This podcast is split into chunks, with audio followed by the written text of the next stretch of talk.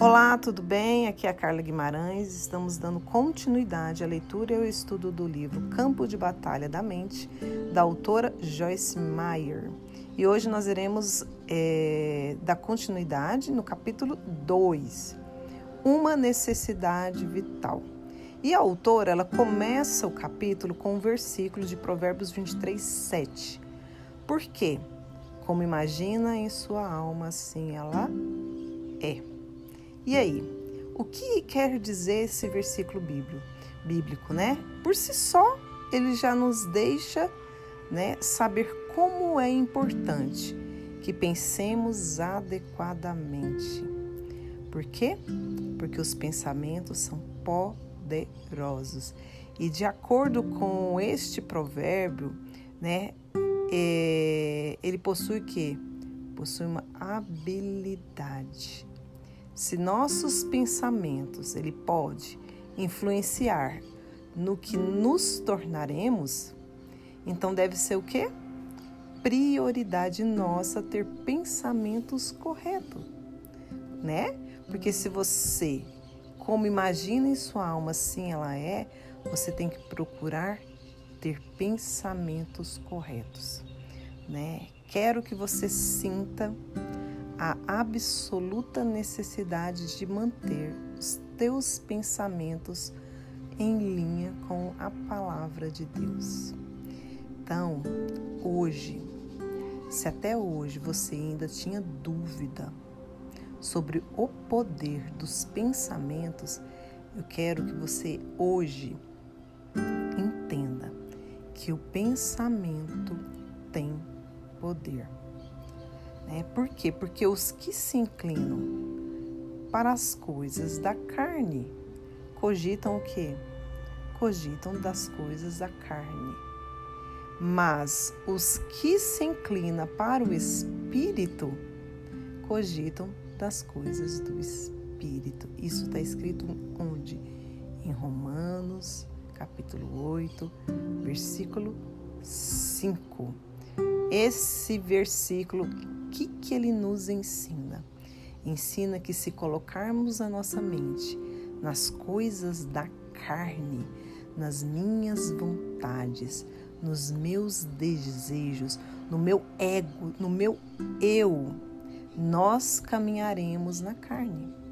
Porém, se nós colocarmos a nossa mente nas coisas do espírito, nas coisas de Deus, no que está escrito ali na palavra de Deus, que é o ensinamento vivo para cada uma de nós, nós caminharemos no Espírito. E aí a Joyce, ela coloca algo interessante. Ela, ela diz: Deixe-me colocar de uma outra forma. Abre aspas. Se temos pensamentos carnais errados, negativos, não poderemos caminhar no Espírito.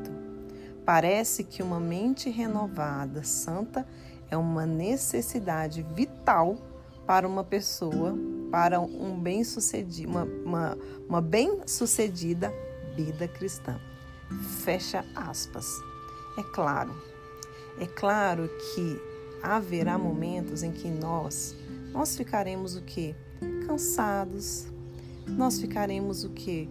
Desanimados, é claro que em alguns momentos a preguiça irá bater a porta, mas a respeito de algumas coisas, se não nos dermos conta de quão importante é prestar atenção nessas coisas, quando percebemos né, que um assunto que causa grandes problemas, se o deixarmos para lá, então o que, que vai acontecer? Não entramos em ação e não poderemos cuidar desses problemas. Então é importante, é necessário entender qual que é o problema, ter atenção a esse problema para que a gente possa o quê? Cuidar do problema. Se a sua vida está em um estado caótico, você deve parar e refletir Será que está sendo devido à maneira errada que eu tenho pensado em como resolver em como solucionar, porque se você parar e ficar sempre falando e pensando que não será capaz de resolver, que você não pode resolver, você ficará com os braços cruzados e não irá agir e não irá resolver. Então, o que você precisa fazer? É importante que você entenda o fato de que sua vida ela não se endireitará até que a sua mente o faça. Como? Decidindo, tomando a atitude certa e acreditando que você é capaz. E você só acredita que é capaz, você só acredita que conseguirá se, se partir do teu pensamento, se vier da, da tua mente a confiança de que você é capaz. Primeiro, confiar em Deus, que irá te ajudar, que irá te capacitar, e em segundo, confiar em si mesma, confiar que você é sim capaz de resolver. Né? Você deve considerar essa área né, uma forma que vital para sua vida. É o que diz Joyce Meyer no livro. Seja sério a respeito de demolir as fortalezas que Satanás construiu em sua mente ao longo do que? Ao longo de décadas, ao longo de anos, ao longo de dias. Você precisa quebrar, né? Estas fortalezas demolir. E você precisa usar uma das armas que é o que? Que é a palavra de Deus. Como? Louvando, orando, conversando com Deus, ok? Não por força nem por poder, mas pelo Espírito de Deus que te capacita, que te dá estratégias, que te ajuda, né? E uma das melhores ajudas para se livrar, né? Para, oh, desculpa, uma das melhores ajudas para ser livre, livre de todo pensamento negativo, de todo pensamento acusatório, é o que? Pedir a Deus ajuda. E pedir ajuda a Deus hoje, amanhã, semana que vem? Não. Frequentemente, diariamente. Uma das armas mais poderosas que nós temos para destruir todas as fortalezas que se levantam contra a nossa mente é a oração, é pedir, é louvar, é clamar. Você não pode vencer os seus problemas sozinho. Você precisa ser o que? Determinada, mas determinada no Espírito Santo, não na força da sua carne, não nas tuas próprias forças. É o Espírito Santo que é o seu que? O seu ajudador. Busque a ajuda dele, descanse nele, que você não pode, né, que você não pode realizar isso sozinho. Acredite que ele irá te fortalecer, acredite que ele irá te capacitar. Para o cristão pensar corretamente é de extrema necessidade. Para que um cristão pense corretamente, é uma necessidade vital para nossa fé, para nossa comunhão, para os nossos testemunhos como cristão.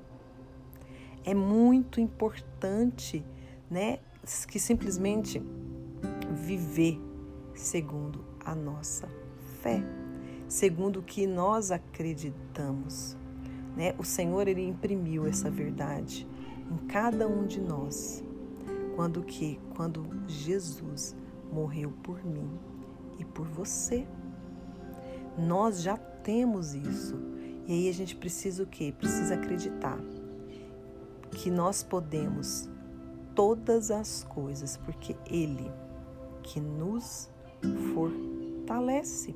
E aí a Joyce ela dá um testemunho, ela fala assim, abre aspas: O Senhor imprimiu essa verdade em mim anos atrás com respeito ao que? A comunhão pessoal com Ele, em oração e com a palavra. Eu estava tendo muita dificuldade de me disciplinar para fazer essas coisas, até que Ele me mostrou que elas eram que? Uma necessidade vital. Quando aprendi que a comunhão com Ele é vital, Dei prioridade a isso em minha vida. E ela continua dizendo: quando percebi que a forma correta de pensar é vital para uma vida vitoriosa, tornei-me mais séria sobre refletir sobre o que eu estava pensando e escolher meus pensamentos o que cuidadosamente. Fecha aspas. E ela, em sequência, ela escreve um versículo de Mateus 12, 33. Ou fazei a árvore boa e o seu fruto bom, ou a árvore má e seu fruto mau, porque pelo fruto se conhece a árvore, né?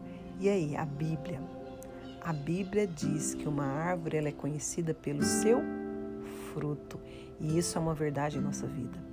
São os nossos pensamentos, né? Os pensamentos produzem frutos. Tenha pensamentos bons e o fruto em sua vida será o quê? Será bom. Tenha pensamentos ruins e o fruto em sua vida será o quê? Será o quê? Será ruim. Né? Você pode olhar a atitude de uma pessoa e saber o tipo de pensamento que prevalece na sua vida. Uma pessoa doce, bondosa, amorosa, ela não tem pensamentos mesquinhos e vingativos, não é? Da mesma maneira, uma pessoa verdadeiramente má, ela não tem pensamentos bons e amorosos. Lembre-se de Provérbios 23, 7 e permita que ele tenha um impacto em sua vida, porque como você pensa em seu coração, assim você é. Amém? Então, fique com Deus e até o próximo áudio.